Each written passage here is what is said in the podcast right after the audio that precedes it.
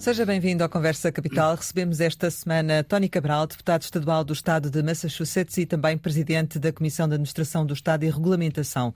É democrata, luso-americano, natural do Pico, nos Açores, desde a década de 90 que tem feito carreira política nos Estados Unidos. Muito obrigada por estar aqui com a Antena 1 e com o Jornal de Negócios. Obrigado.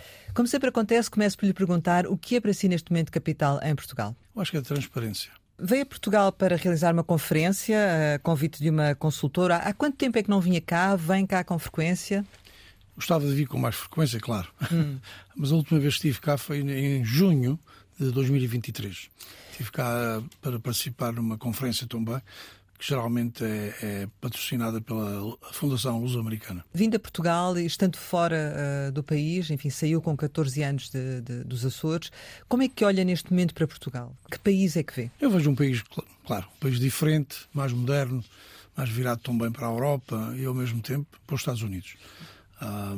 Eu acho que o progresso de Portugal, seja economicamente ou socialmente, é, é um Portugal diferente daquele que eu me lembro quando era criança, não é?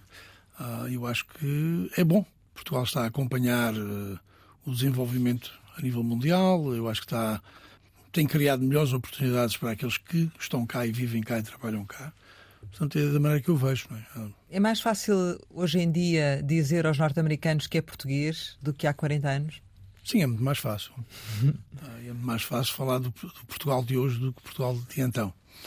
Uh, eu acho que é um Portugal uh, uh, muito mais uh, próspero, né? Uh, porque a, a, velha história de Portugal, para aquele, há 40 anos, por exemplo, ou, ou alguma das impressões dos luso-descendentes, né? alguns deles nunca vieram a Portugal, os pais, ou os avós, ou os bisavós emigraram, tinham uma imagem diferente de Portugal. Portanto, o tal Portugal velho, antigo, pobre, etc. O Portugal hoje não é isso. E, portanto, é muito mais fácil falar, não só falar de Portugal, mas. Eh, e falar-lhe de Portugal também, imagino, os norte-americanos. Exato. Uh, portanto, Ou seja, nota que há um interesse maior, é isso? Sim, eu acho que uh, também há um interesse por parte dos, dos americanos em geral também ter um melhor conhecimento de Portugal e estão, eles estão a vir a Portugal. Quais são as áreas do que, do seu ponto de vista, poderia eventualmente existir mais investimento em Portugal, daquilo que tem conhecimento?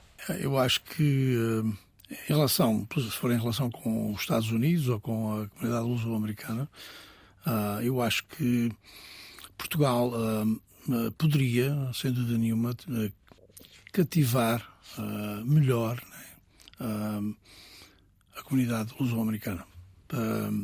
eu acho que é uma comunidade hoje nos Estados Unidos que tem muito mais influência, uma comunidade que está firmemente organizada e, e bem e bem uh, estabelecida uh, e usando, a palavra usar talvez não é bom, né? mas saber lidar com essa comunidade e trabalhar com essa comunidade para beneficiar o desenvolvimento aqui em Portugal em termos de investimentos de companhias americanas, que geralmente Portugal podia ser o ponto de entrada na Europa uh, e no passado não, não era necessariamente o ponto de entrada. Já há companhias que vêm para a Europa via Portugal, companhias americanas, mas podia ser muito maior esse, esse, esse tipo de, de, entrada na Europa. Uh, mesmo na, no ramo financeiro e, e noutros, noutros setores da economia. Uh, há anos atrás, claro, era via o Reino Unido e até um certo ponto para a Irlanda também. Que tem comunidades fortes também. Sim, tem comunidades fortes lá e, claro, a facilidade é a língua. Uh, os dois países falam inglês também e, portanto, para, para as firmas americanas, talvez um, um conforto, assim dizemos, uma maneira de saber entrar. Mas eu acho que Portugal podia ter muito mais acesso a essa entrada na Europa companhias americanas. É curioso porque já há bastante tempo que se fala sobre essa necessidade de uh, interagir mais com a comunidade portuguesa e até certa altura apostou-se muito na chamada diplomacia económica. Não se fez, acabou por não se fazer nada ou foi uma oportunidade perdida? Há tantos anos, não é, que se fala nisto. Há muitos anos que fala-se nisto. Há, há, governos eh, que têm feito um melhor trabalho do que outros. Eu estou a falar no governo central aqui em Lisboa, mas eu acho que deve ser eh, uma constante. Né? Quando muda de governo, às vezes essas relações, esses contatos uh, não continuam como devem continuar. E outros governos fazem um melhor trabalho do que outros nesse sentido, não é? Eu não quero mencionar específicos governos necessariamente, mas eu tenho, eu pessoalmente tenho tido essa experiência, portanto, e às vezes há uma, uma falta de Uh, eu vou usar o termo em inglês follow-up, né? Uh, Fala-se muito. Dá continuidade, vezes, não é? E não há continuidade. Uhum. Os Estados Unidos são um dos cinco principais destinos das exportações de, de, bens portugueses. Considera que há espaço para os Estados Unidos crescerem mais enquanto mercado de, de exportação? Bem, os Estados Unidos e Portugal, portanto, uh, os últimos dados que temos é que em 2021, por exemplo, os negócios entre Portugal e os Estados Unidos. Em 2021, a nível dos Estados Unidos, foi mais ou menos cerca de 8,8 bilhões de dólares, que é muito dinheiro. uh, cerca de um bilhão desses 8,8 é diretamente com o estado que eu, onde eu vivo e eu trabalho, que é o estado de Massachusetts. E, mas há mais oportunidades, eu especificamente, pelo menos em dois setores, né?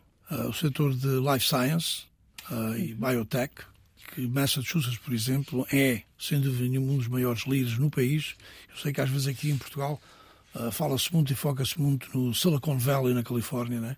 mas eu acho que, uh, em termos de life science ou biotech, uh, Massachusetts, especialmente na área de Boston, ou zona ali de Cambridge, ao pé do MIT e do Harvard, é o centro, é o centro dessa atividade económica eu acho que Portugal podia tirar mais proveito também com, uh, nesse sentido. O outro é, é uma indústria relativamente nova nos Estados Unidos, que é o offshore wind. Né? E aí, claro, Portugal, via EDP renováveis, podia tirar mais proveito também nesse sentido. Eh, e que tipo de, de, de produtos portugueses é que os norte-americanos procuram? Bem, eu acho que, em geral, uh, os mais conhecidos é o vinho português, que hoje já é muito mais conhecido nos Estados Unidos uh, e muito apreciado. Eu acho que o vinho português pode competir com qualquer vinho no mundo. Mesmo uh, da Califórnia. Mesmo da Califórnia. e a Califórnia tem bom vinho, claro. Cortiça também, é outro aspecto. E para não falar no, em azeite, em todos aqueles ah, produtos alimentares que geralmente faz grande parte da importação dos Estados Unidos, eh, de Portugal para os Estados Unidos. E procuram sobretudo pela sua qualidade ou pela, pelo seu preço? Acho que as duas coisas. Há uma boa relação qualidade-preço no, nos produtos exato, portugueses. Exato. Portanto, um, voltando ao vinho português, tem qualidade e o preço é razoável comparado com outros vinhos. Comparando com o vinho da Califórnia, por exemplo, o vinho da Califórnia, mesmo em Massachusetts, é muito mais caro uh, do que o vinho português. Portugal, ao querer uh, investir nos Estados Unidos ou querer entrar no mercado norte-americano, que tipo de concorrência é que enfrenta ou que deve ter atenção? Para investir nos Estados Unidos é sempre melhor uh, um país grande, mesmo os Estados são grandes, é tentar criar parcerias do lado de lá, portanto, uh, nos Estados Unidos. E daí a questão da comunidade portuguesa que referia, não é? Exato. Hum. E não só a comunidade portuguesa, também há firmas propriamente que uh, estão a que há oportunidades de criar parcerias com certas firmas nos vários setores possíveis uh, e aí, claro, é muito mais fácil entrar no mercado. Aí, no caso de energias renováveis, pode ser um exemplo, é isso? Exato, Sim. exato pode ser um exemplo. Mas está a dar frutos essa, essa parceria, essa ligação, ou nem por isso? Estamos a abrir caminho aí ou não?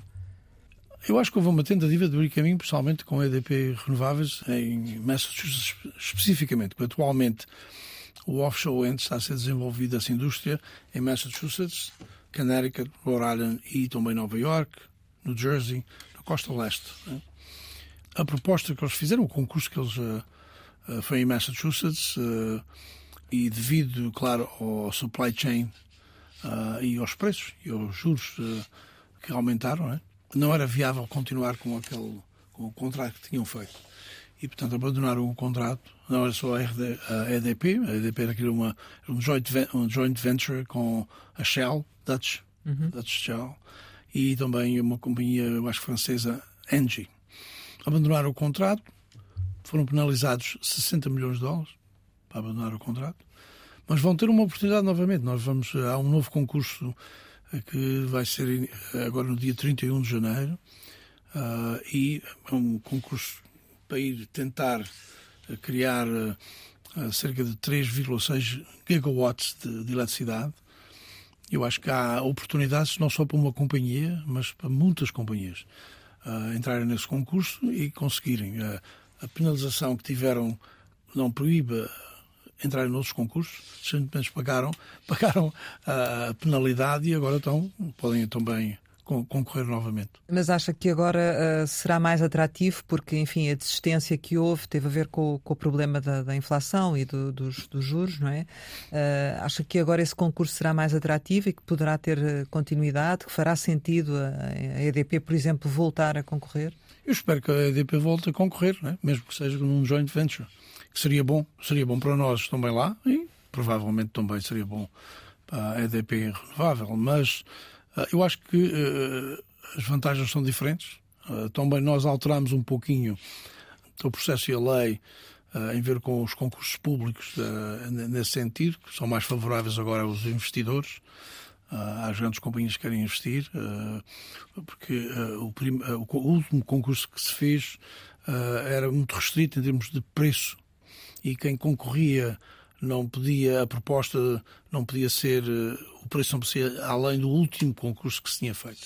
Então, alterou-se isso na, na, lei do Estado de Massachusetts e aí dá mais flexibilidade, preços de oportunidades económicas, que é outra outra secção do concurso que eles têm que, têm que apresentar durante, o, durante esse concurso, que, quais são os benefícios económicos também para a região onde, neste caso a região de, da área de New Bedford, que é onde está mais ou menos sediado por enquanto esta indústria, uh, quais são os económicos, diretamente benefícios económicos para aquela região. Em termos de trabalho, em termos de, em termos de supply and demand, né? portanto, eu acho que é muito mais fácil, este concurso vai ser mais fácil, mais mais atrativo, não é? Mais atrativo. É. E, Mesmo então... economicamente mais atrativo. Certo. Possibilidades de ganhar, fazer mais ou ter mais lucro depois de implementar uh, o processo. O que está aqui em causa é a instalação de, de que área? É, é instalar, portanto, turbinas a vento, né? e fica na zona mais ou menos a 15 milhas da, da costa de Massachusetts, uh, da costa da área de New Bedford e a ilha de Martha's Vineyard, Uh, atualmente está já um, uh, uma um dos, uh, das companhias que, é, que está a estabelecer, chama-se Vineyard Wind, deram um nome tecnicamente relacionado com a ilha de Martha's Vineyard. já estão a instalar, já começaram a produzir eletricidade. a primeira turbina já começou, vai ser 62 turbinas. E este concurso que, que, vão lançar agora será para quantas turbinas? Este projeto atual, que já está a ser instalado, é apenas 800 megawatts. Né? Podemos imaginar o número de turbinas. Não é?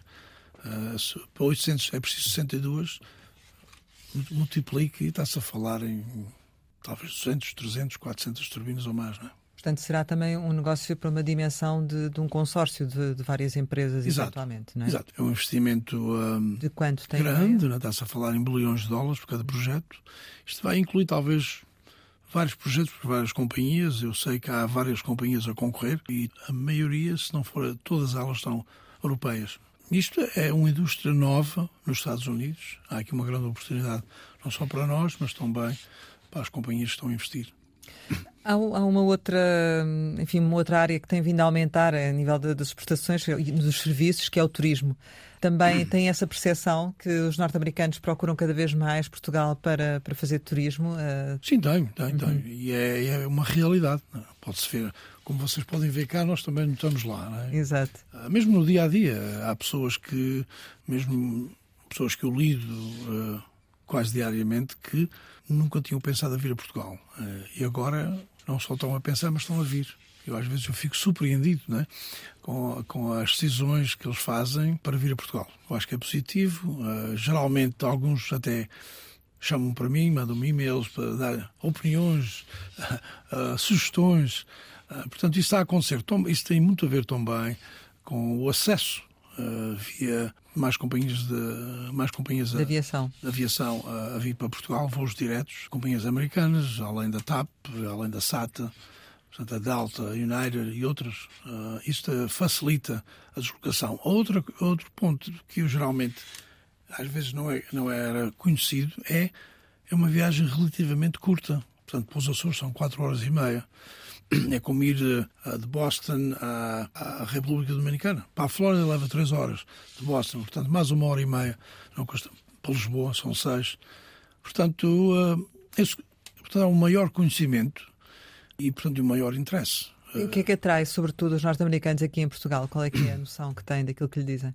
Eu acho que é segurança, é mais acessível e mais, vou usar a palavra, mais barato né, que no resto da Europa. Portanto, uh, os comentários depois de os visitarem é que, de facto, há. Estive em Lisboa, por exemplo, e já tinham estado noutros, noutras capitais europeias, acharam ou acham que é muito mais seguro em Portugal, sentem-se à vontade, não é? Uh, nas ruas em, em Lisboa. E, claro, o preço de Lisboa, vice-versa, Paris ou Londres é diferente. Com, com é serviços também idênticos, de qualidade e, portanto... Sim, eu acho que a qualidade está cá. Hum. Eles acham que a qualidade é a mesma. E às vezes melhor. Mas uh, podia haver ainda muito mais turismo. É importante haver uma, uma maior uh, marketing portanto, nos Estados Unidos em relação a Portugal. Atualmente a maioria desse marketing é feito para algumas companhias, por exemplo, a SATA faz um pouquinho disso, né? a TAP nem tanto, pelo menos na nossa região. E o que é bom é agora as próprias companhias americanas, como a Delta, por exemplo, a United, também estão a fazer marketing do mercado aqui em Portugal. Mas há uma necessidade de fazer um marketing para ver mais um conhecimento mais profundo de Portugal, na população em geral. Esse marketing tem de ser feito não necessariamente para a comunidade portuguesa, mas um pouquinho para a comunidade luso-descendente. Muitos deles, o conhecimento de Portugal ou a ideia de Portugal, eles têm uma ideia uh, antiga, e especialmente para, para, a, para a comunidade em geral, portanto, para aqueles que não são.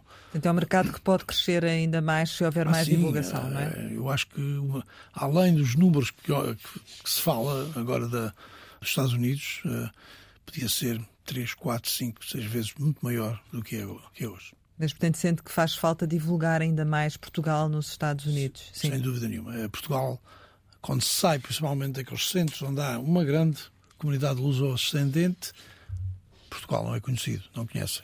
Em termos de ligações aéreas, neste momento, uh, enfim, uh, a situação já, já, já está mais confortável do que, do que há uns anos. Isso, sim, sem dúvida. Esse aspecto, sim. Eu acho que vai melhorar. Eu não sei por parte especificamente de todas as companhias. Posso falar acerca da SATA, porque eu tive uma reunião com a Presidente da SATA há pouco tempo e ela indicava que iam aumentar os números de voos também, não só, mas mesmo diariamente, iam ter em certas, certos dias, iam ter mais do que um voo no mesmo dia, iam uh, iniciar voos diretos para o Porto, de Boston, iniciar voos diretos para, para o Algarve, de Boston. Portanto, isto é isso é importante, mas também ao mesmo tempo. Eu acho que eles uh, acham que quanto mais conhecimento houver nos Estados Unidos de Portugal, o Porto está hoje em, em, em moda, não é? E principalmente na América. Eles gostam de ir ao Porto e Faro, nesse sentido, é, é as praias do Algarve no verão. Porquê é que não vão para o Algarve no lugar de ir a outro lugar, ou nas Caribas, ou outro lado qualquer? Eu acho que é muito mais acessível, muito mais. Uh, e havendo voos diretos, uh, é a solução. Eu, eu diria que, eventualmente, as companhias americanas também o farão, não é? Eh, vamos eh, falar agora de, de, outra questão que tem a ver com, uh, enfim, a posição de, da Europa e dos Estados Unidos em função da inflação e da, da taxa de juros. Nós, uh, nos Estados Unidos, a inflação chegou a atingir os 9,1% em junho de 2022. Atualmente está nos 3,4%, uh, sendo que o objetivo também é chegar aos 2%, tal como na, na Europa.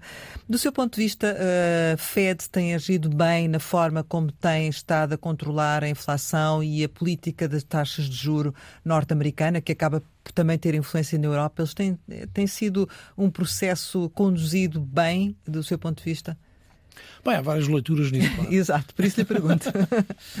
aqueles que acham que o, há aqueles que acham que o Fed, o Federal Reserve Bank, uh, tem o percurso de, que fizeram tem um bom percurso. Outros que não concordam com isso. Uh, eu, eu, posso referir a críticos, claro, e não só da, da parte dos republicanos, como da parte dos democratas. Uh, da parte dos democratas, especificamente a senadora de Massachusetts, a senadora Warren, concorreu também para presidente em 2020. Uh, é talvez um, um, dos, dos maiores críticos da, do Federal Reserve Bank. Acha que não havia necessidade de aumentar o, o, até o ponto que aumentaram e acha que deviam reduzir muito mais rapidamente que estão a pensar reduzir. No entanto, há, há, tudo, há indicações que, que eles vão começar a fazer isso. Será em março ou será em junho? Ainda não sabemos. Mas há uma perspectiva que essa descida em 2024 provavelmente vai para a casa dos, dos 4%, 4,1%, 4,6%. Não sabemos bem onde vai, onde vai chegar. Eu acho que é importante essa redução, porque atualmente está a estagnar a economia, até um certo ponto, especialmente no, no ramo de, no setor do imobiliário. Praticamente as pessoas não têm acesso à compra, que é além do preço do, das casas, os apartamentos estão relativamente caros também, devido à inflação que houve mas o custo de, de, de hipote das hipotecas uh, são ao ponto que a classe média e a classe trabalhadora têm dificuldade em, em entrar nesse mercado. Eh, com o objetivo precisamente de, de reduzir a inflação, eh, a administração Biden aprovou um pacote anti-inflação, o Inflation Reduction Act, uhum.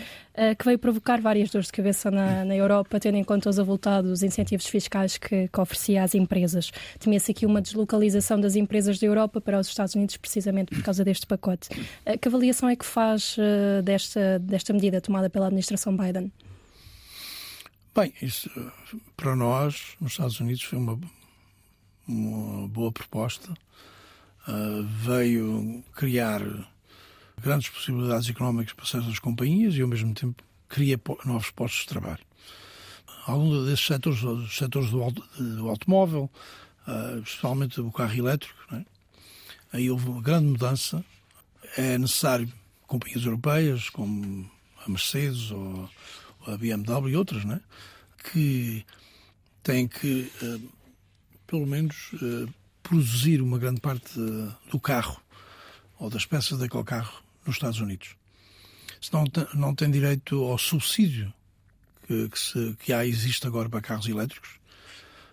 Portanto, se comprar um carro elétrico e se qualificar conforme a percentagem das peças ou do carro que for produzido nos Estados Unidos ou vice-versa noutro país, uh, tem, tem um subsídio federal 7.500 dólares por carro.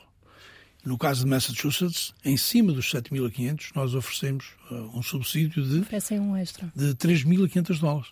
Portanto, são, se mora em, em Massachusetts, compra um carro elétrico e tem que seguir as regras impostas por essa proposta uh, do, Joe, uh, do Presidente Biden, tem 12 mil dólares de desconto no carro. Portanto, também, ao mesmo tempo, é um incentivo duplo. É um incentivo para, para criar uh, mais uh, atividade económica nesse ramo nos Estados Unidos, ou mesmo cria mais trabalhos, vai ao encontro de uma boa política para, para 2024 e, e ao mesmo tempo uh, vai também ao encontro de, de, nós nos Estados Unidos e Estados em particulares de conseguirem as suas metas em relação alterações climáticas. Mas é, é sensível aos argumentos da, que foram apresentados pela União Europeia de que este pacote anti-inflação, de certa forma, gera aqui algumas ineficiências e distorções do próprio mercado de concorrência entre os Estados Unidos e a, e a União Europeia? Eu, para mim, acho que não. Eu acho que, repara, os Estados Unidos é, tal, é a maior economia do mundo e eu acho que, a seguir, a Europa pode beneficiar da mesma maneira com esse, com esse programa, com essa proposta que está em vigor. É uma questão de ajustar como devem lidar com os Estados Unidos e na economia dos Estados Unidos e eu acho que podem ter eh, benefícios também. Uh, depende, uh, por exemplo, no, no caso da indústria de automóveis, claro, uh, o carro no caso de ser fabricado na Alemanha, a maioria dele tem que ser fabricado nos Estados Unidos, não é? Mas o, o mercado nos Estados Unidos é tão grande que, que é importante para essas companhias participarem nesse processo. E ao mesmo tempo também têm lucros e esses lucros podem ser investidos noutro, noutras partes na Europa também. Bem, a intenção dos Estados Unidos, especialmente do Presidente Biden, nunca foi para criar uma guerra económica com a Europa. Pelo contrário, eu acho que as políticas da, da administração do Joe Biden uh, têm sido uma política para, claro, à partida, para resolver a situação e para incentivar mais produção e mais, mais postos de trabalho e mais investimento nos Estados Unidos, mas ao mesmo tempo também para os seus parceiros como a Europa. A Europa é fundamental em termos de, de, parceria com os Estados Unidos e, portanto, eu acho que a intenção nunca foi essa, criar guerra com, com, com a Europa. Né? que a China um pouco indiferente, mas eu acho que a reação na Europa, claro, a Europa também tinha que criar uma situação de incentivos e se, se esta se esta proposta americana do Joe Biden o fez, eu acho que é positivo. Uh, relativamente ainda à questão de, de, de Portugal, uh, mas a propósito de, da situação decorrente da guerra na Ucrânia e da necessidade de abastecer de gás a Europa, uh, os Estados Unidos uh, acabaram por ter aqui também um papel fundamental e parte do gás natural liquefeito vindo dos Estados Unidos está a passar agora por Sines e os Estados Unidos estão a considerar Sines uh, como um lugar privilegiado para acolher o gás natural. Uhum. Olha também para, para este aspecto com particular interesse do que é que daqui pode advir, sendo Sines estando em, em desenvolvimento, pode efetivamente ter aqui um papel fundamental. Sim, claro, já se fala disso há muitos anos e, e é bom que está. Mas agora, por causa da guerra, acabou agora, por. É, sim. Por causa da guerra. Mas eu acho que é essencial. Uh, os Estados Unidos é, é, sem dúvida o maior produtor de LNG no mundo, é? ou tem essa potencialidade de ser. Passou a Nigéria, passou a exato, Rússia, exato. Exato. Uhum. Uh, Qatar, claro, e a Nigéria também uhum. são grandes produtores de LNG, mas os Estados Unidos têm, têm uh, portanto, têm a possibilidade de ser o maior produtor, portanto tem, tem os recursos suficientes para, para, o ser. E eu acho que isto seria uma, uma boa aposta por parte de Portugal e por parte da Europa e assim eh, criar menos dependência noutros, noutros produtores, como a Rússia em particular. Uhum. Uh, porque é, é, necessário haver aqui uma, uma libertação uh, de, de, dependência, principalmente de gás e petróleo da Rússia, é importante, não só para resolver a situação temporária devido à guerra, mas eh, em, a longo prazo. Eu acho que Sines é o ponto de entrada, aqui está os pontos de entrada que nós falamos anteriormente, e, e, há outros, né? mas este é, é, é fundamental. Ah, mas eu acho que eh, num futuro devia, Portugal devia entrar nessa, nessa conversa de criar um, uma canalização, portanto um pipeline de Sines para o resto da Europa, uh, aí então Portugal seria ponto definitivamente de entrada, no lugar de, que agora também entra noutros, noutros pontos na Europa, o LNG dos Estados Unidos. Estamos agora, neste momento, a enfrentar uma outra situação que tem implicações também em termos de, de económicos eh, para as empresas. Já, já, já estamos a sentir efeitos ao nível da distribuição, que são os ataques a embarcações no Mar Vermelho, que levaram à intervenção também uh, do, dos Estados Unidos. Enfim, receia que, do, do, que é, do que é que isto possa derivar e os impactos desta situação neste, neste momento. Qual é a sua análise do, do problema? Há sempre a possibilidade da, da guerra ser expandir no Médio Oriente nesse sentido. Mas eu acho que é essencial as ações dos Estados Unidos nesse sentido uh, e uh, de, também do Reino Unido, que fez parte, Sim. ou continua a fazer parte. Eu acho que talvez uh, a NATO também tem que analisar esta situação. Porque é, é, é importante, principalmente um grupo como uh, o Houthi, que os Estados Unidos já classificou-os novamente como um grupo terrorista. Isso é importante também. Vai travar, vai eliminar uh, fundos que eles têm acesso agora que no futuro não vão ter. As sanções que os Estados Unidos vai impor devido a, a ser classificados novamente como um grupo terrorista também vai beneficiar a situação. Mas eu acho que é importante, e aqui mostra novamente, a administração do Joe Biden é e sabe o que tem que fazer e apoia os seus, os seus, os seus aliados nesse sentido. Não é só, isto não é só para beneficiar os Estados Unidos, uh, tem muito a ver para beneficiar a própria Europa. Né? No caso da Ucrânia, estamos a assistir, no fundo, a algum travão, não é? Uh, em termos de, de, apoio.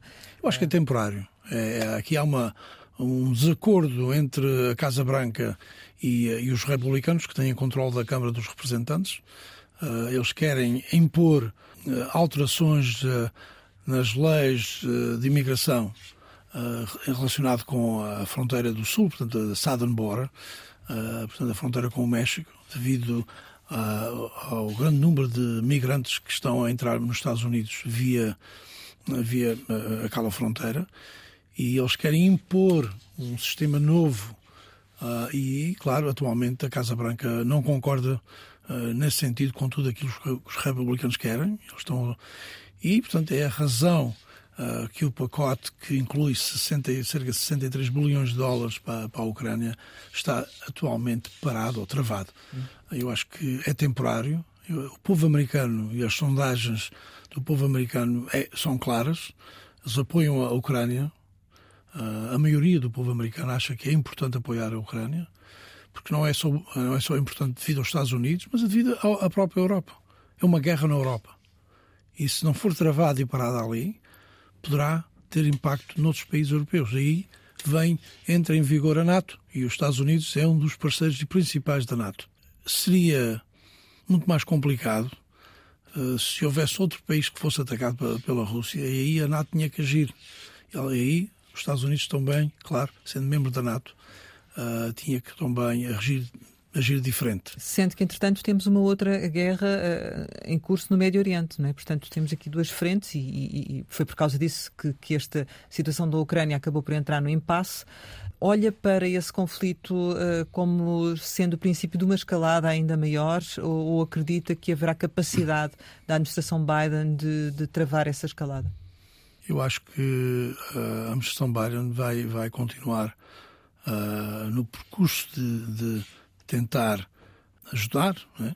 tentar ajudar a Ucrânia. Uh, o, o, conflito no Médio Oriente, especificamente com Israel e, e Hamas, os Estados Unidos está firmemente do lado de, de Israel, sempre teve e continuará a estar. Isso e não, aqui não, não envolve políticas democratas ou republicanas. Eu acho que, novamente, seja republicano ou seja democrata, há um grande apoio a Israel. Se fosse o Trump, seria o mesmo? Se fosse o Trump, em, em relação a Israel, eu acho que seria o mesmo. Acho que seria o mesmo. Repare, isto não tem a ver com o Trump, nem tem a ver com. praticamente não tem a ver com o Joe Biden também. Tem a ver com o apoio do povo americano uh, com Israel. Isso não é só por causa de Israel em si. Uh, isso tem muito a ver também com a própria influência da comunidade, da comunidade judaica nos Estados Unidos. Tem feito um belíssimo trabalho, não só agora, mas ao longo dos anos, de informar, criar transparência do que é preciso para um Israel ser um país que é hoje. Portanto, eu acho que a situação e a questão ah, no Médio Oriente não vai alterar em termos de, de, da própria, do próprio apoio dos Estados Unidos. Considera que, em termos de ordem mundial, os Estados Unidos têm estado a, perder influência para a China, para a Rússia, para outros países, para os BRIC, que, que estão aí a, a, crescer? Considera que há aqui uma perda de, de, influência da parte dos Estados Unidos? Acho que não. Acho pelo contrário. Eu acho que desde o Joe Biden, uh, da administração de Joe Biden, novamente os Estados Unidos está uh, no mundo uh, a apoiar os seus amigos, os seus aliados, a fazer as decisões que são necessárias eu acho que a Rússia, depois de, da derrota na Ucrânia, que eu acho que vão perder, ou seja, via guerra, ou seja, negociações, eventualmente tem que haver negociações, eh, todas as guerras contraminam, tem que haver negociações, passará a ser uma, uma força regional, uma potência regional, não é uma potência mundial. E em termos da China, sim, a China pode ser uma potência económica mundial e está a caminho disso, mas nunca vai ser uma potência militar a nível mundial. Portanto, os Estados Unidos vai continuar a ser, portanto, o player internacional nesse sentido. Tem os recursos para isso, tem o apoio do próprio povo americano para isso, tem boa parceria com a Europa e com, a, e com o Reino Unido. O Reino Unido é, é, sem dúvida nenhuma, um aliado dos Estados Unidos fundamental em, em todos os sentidos, não só economicamente, mas militarmente. A prova é o que está a acontecer no Médio Oriente. Se houvesse uma nova administração de Donald Trump, haveria algumas nuances diferentes, é? mas eu acho que os Estados Unidos continuam a desempenhar o papel principal que, que, que, o faz hoje e fazia no passado. Poderia haver algumas alterações em, certos, eh, em certas uh, áreas, por exemplo, na Ucrânia. Portanto, à partida, para aqueles que de facto querem uh, que isso não aconteça, a melhor aposta é no Joe Biden. Uh, do seu ponto de vista, Trump será candidato, o candidato republicano a estas eleições nos Estados Unidos de novembro? Atualmente parece que é, acho, acho que sim.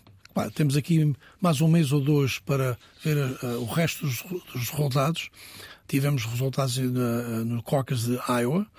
vamos ter resultados terça-feira, no dia 23 de janeiro, em New Hampshire, e depois vamos para a Carolina do Sul, South Carolina. E aí é fundamental, que vai ser em fevereiro, uh, porque um, um, um dos outros candidatos republicanos é Nikki Haley, que foi governadora de South Carolina. Atualmente, as sondagens, uh, o, o, Trump está à frente dela em South Carolina, nas sondagens, quase 30 pontos. Uh, para uma senhora, uma candidata que foi governadora daquele Estado, vive naquele Estado, reside naquele Estado, e se perder uh, o Estado da Carolina do Sul, eu acho que é o fim da campanha da Nikki, Nikki Haley. E aí, oficialmente, acho que não há outra solução senão o Donald Trump. Uh, e, e, portanto, eu, eu, acho que é bom, porque aí o Donald Trump vai perder em novembro contra o Joe Biden. Acha que sim? Acho que sim. E, uh, do seu ponto de vista, estes processos jurídicos em curso que impedem que ele seja candidato em alguns Estados uh, não vão produzir efeito e ele vai mesmo a votos, é isso? Eu espero que não produza efeitos. Nós queremos que ele perca nas urnas, não nos tribunais, nesse sentido. Não é? Eu acho que vai haver uma decisão, provavelmente uma decisão do Supremo Tribunal dos Estados Unidos em relação a, a, a, ao que tem acontecido em alguns estados, como o estado de Colorado, no estado do Maine, e há outros, mesmo o próprio estado de Massachusetts, há um movimento também para que ele não figure no boletim de voto em Massachusetts também. Eu acho que o que é importante aqui é o Supremo Tribunal fazer uma decisão.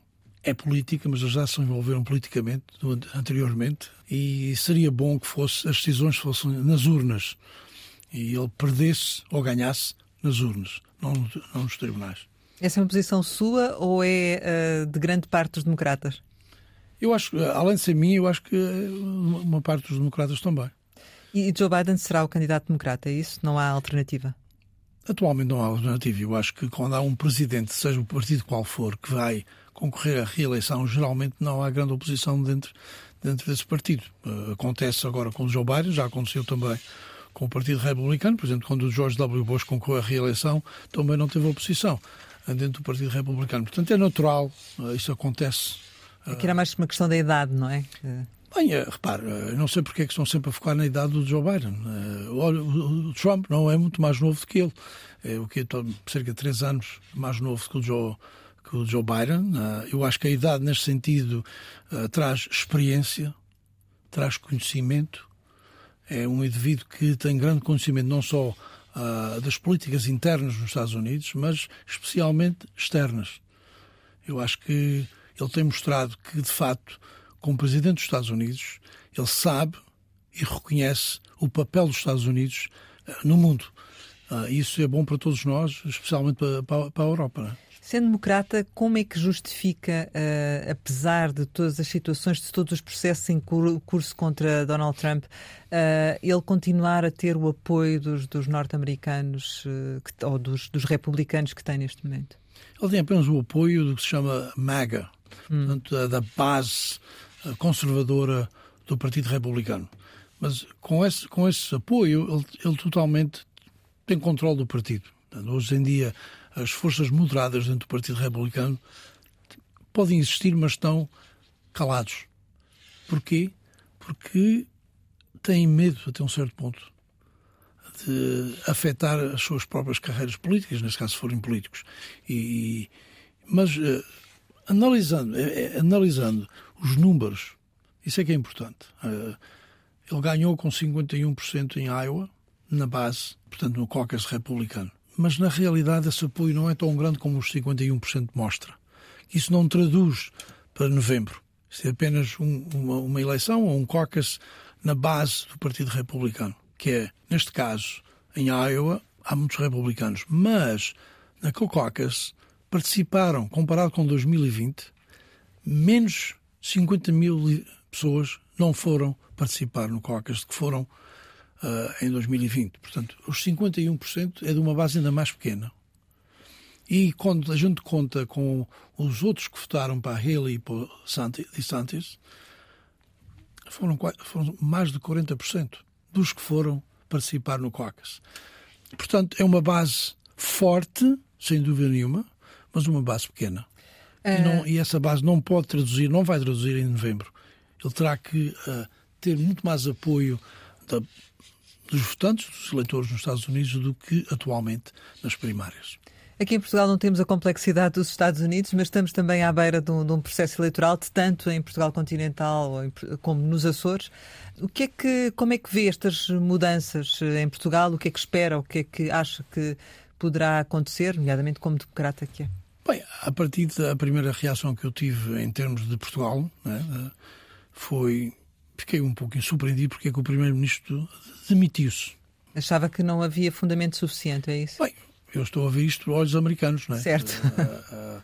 Porque nos Estados Unidos, se a pessoa, se houvesse a situação como é, ou como foi, ou na altura, eu acho que não havia, neste caso, o Presidente dos Estados Unidos não ia se demitir da sua posição por causa disso que nós temos, é fundamental nos Estados Unidos, a pessoa é inocente a ser, até sistema poder provar que a pessoa não é inocente. Não é? E, portanto, achei, fica, foi uma surpresa de um certo ponto para mim, essa, essa, essa decisão, mas foi uma decisão dele. Novas eleições, eu acho que eleições é sempre bom. E agora? Não, eu acho que as eleições eh, é uma oportunidade do, do povo em geral eh, mostrar, ou pelo menos comunicar, com, com aqueles que vão possivelmente governar o país. E essa mensagem é importante, essa participação é importante. Uh, cabe a cada um dos partidos uh, fazer a sua mensagem, que acham que é a mensagem que vai resolver a situação em Portugal, em, em bem dos, dos portugueses.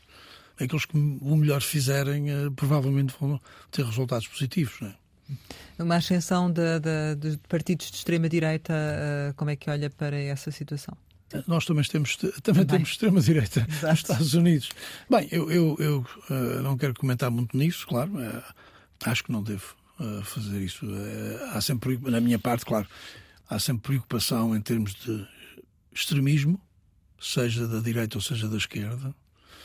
É melhor a gente estar mais ao centro, ou seja, aquele centro um pouquinho para a esquerda ou centro um pouquinho para a direita. Eu prefiro pessoalmente um pouquinho à esquerda, né? porque sou progressista nos Estados Unidos, mas eu acho que a gente, a procura do centro é importante. Né? Extremismo, seja de um lado ou do outro, nunca é bom para a sociedade. Né? E os seus Açores? Também é mudança? Como é que os vê? Bem, os Açores, uh, uh, aqui novamente, a situação foi um pouco diferente nos Açores, claro, foi a ver com o orçamento. Exato. Eu acho que foi uh, a partir de não havia necessidade de chegar a esse ponto. Uh, eu acho que havia possibilidades de haver um acordo uh, nesse orçamento. Uh, os partidos que faziam parte da.